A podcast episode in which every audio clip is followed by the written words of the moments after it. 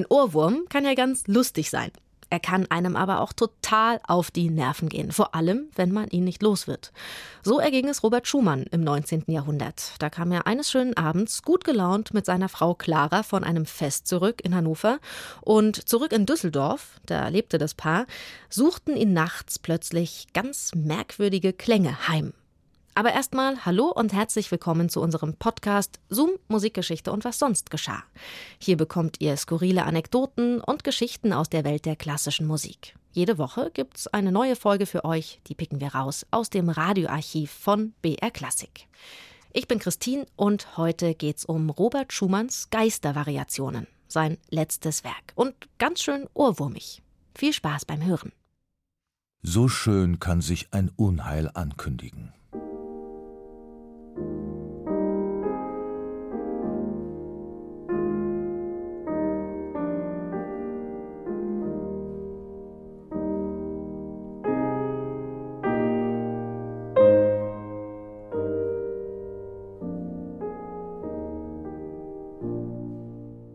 Dass die Schönheit dieser Melodie etwas Jenseitiges hat, das mag auch schon fühlen, wer nicht um die Umstände ihrer Entstehung weiß.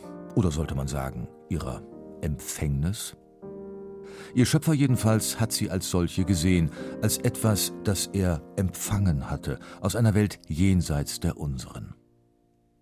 Es trägt sich in Düsseldorf zu, im Spätwinter des Jahres 1853.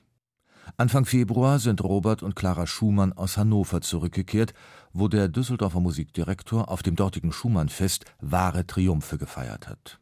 Bester Laune trifft man im ungeliebten Düsseldorf ein. Dort allerdings hält die Hochstimmung nur kurze Zeit vor. Doch sind es nicht nur die hiesigen Querelen, die sich Schumann rasch wieder aufs Gemüt legen, zunehmend beunruhigt ein anderes Phänomen den Komponisten und seine Angehörigen. Schumann hört Musik, wo gar keine da ist, vor allem nachts. Am 10. Februar vermerkt er es erstmals im Haushaltsbuch. Sehr starke und peinliche Gehöraffektionen steht da, die ihn nicht schlafen ließen. Wenige Tage später treten die Musikhalluzinationen schon fast rund um die Uhr auf. Rupert Becker, der Konzertmeister des Düsseldorfer Orchesters, berichtet über einen gemeinsamen Spaziergang am 14. Februar. Schumann sprach sich heute über eine eigentümliche Erscheinung, die er seit mehreren Tagen wahrgenommen, aus. Es ist dies, das innerliche Hören von wunderschönen, in der Form vollkommenen Musikstücken.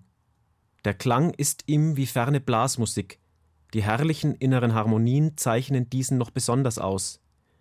Selbst als wir im Restaurant saßen, begann sein inneres Konzert, und er war gezwungen, das Lesen der Zeitung aufzugeben. Er sprach davon, so müsste es sein in einem anderen Leben, wenn wir unsere irdische Hülle abgelegt hätten. Kurze Zeit später berichtet Clara Schumann Freitag, den 17. nachts, als wir nicht lange zu Bette waren, stand Robert wieder auf und schrieb ein Thema auf, welches, wie er sagte, ihm die Engel vorsangen. Nachdem er es beendet, legte er sich nieder und fantasierte nun die ganze Nacht, immer mit offenen, zum Himmel aufgeschlagenen Blick.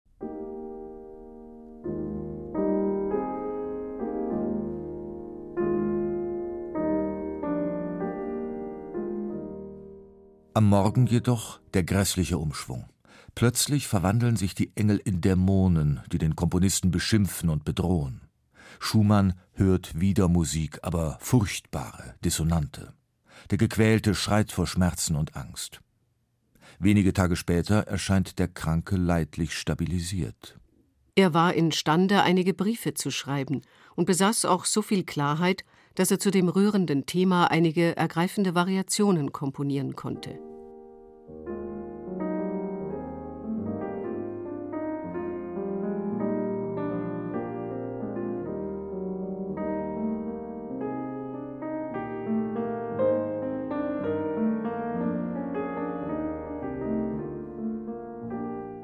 Am 27. Februar 1853 fertigt Schumann eine Reinschrift der Variationen 1 bis 4 an.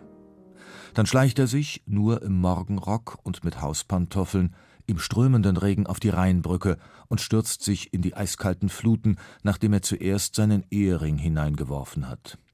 Fischer ziehen den Verwirrten, der schon am Brückeneingang aufgefallen war, aus dem Strom. Am Tag nach dem Suizidversuch schließt Schumann die Reinschrift der fünften und letzten Variation ab.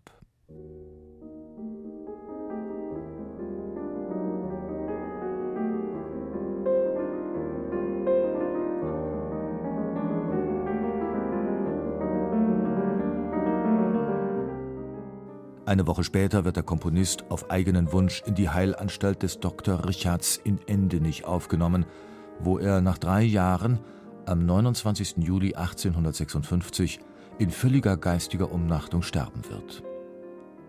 Abgesehen von einer kleinen Choralbearbeitung bleiben die fünf Variationen S-Dur über ein eigenes Thema sein letztes vollendetes Werk. In Anspielung auf die, von denen er sie empfangen haben will, werden sie die Geistervariationen genannt werden. Das Stück erhält keine Opuszahl. Die Nachgeborenen, selbst noch die Klaviermusikführer unserer Tage, betrachten es als ein Werk des Niedergangs und haben Unrecht. Denn auch wenn Schumann hier nicht mehr so subtil variiert wie früher, auch wenn das Engelsthema in den ersten vier Variationen sogar weitgehend unverändert erscheint, wer offenen Herzens ist, wird von den Geistervariationen, von ihrer jenseitigen Schönheit auch heute noch tief berührt werden.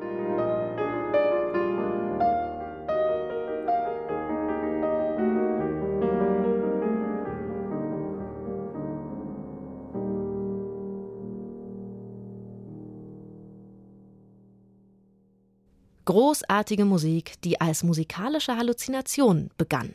Andreas Grabner hat sich reingezoomt für euch in Schumanns Geistervariationen. Zoom, Musikgeschichte und was sonst geschah, gibt's immer samstags neu in der ARD-Audiothek und überall, wo es Podcasts gibt. Und wenn ihr uns abonniert, dann verpasst ihr keine einzige Folge. Nächste Woche geht's dann um Heitor Villa-Lobos. Der brasilianische Komponist kam 1923 nach Paris und er hatte eine gute Portion Selbstbewusstsein. Ich bin nicht gekommen, um zu lernen, sondern um zu zeigen, was ich gemacht habe. Wenn es Ihnen gefällt, bleibe ich. Wenn nicht, kehre ich in meine Heimat zurück. Mehr dazu dann nächste Woche. Bis dahin macht's gut, eure Christine.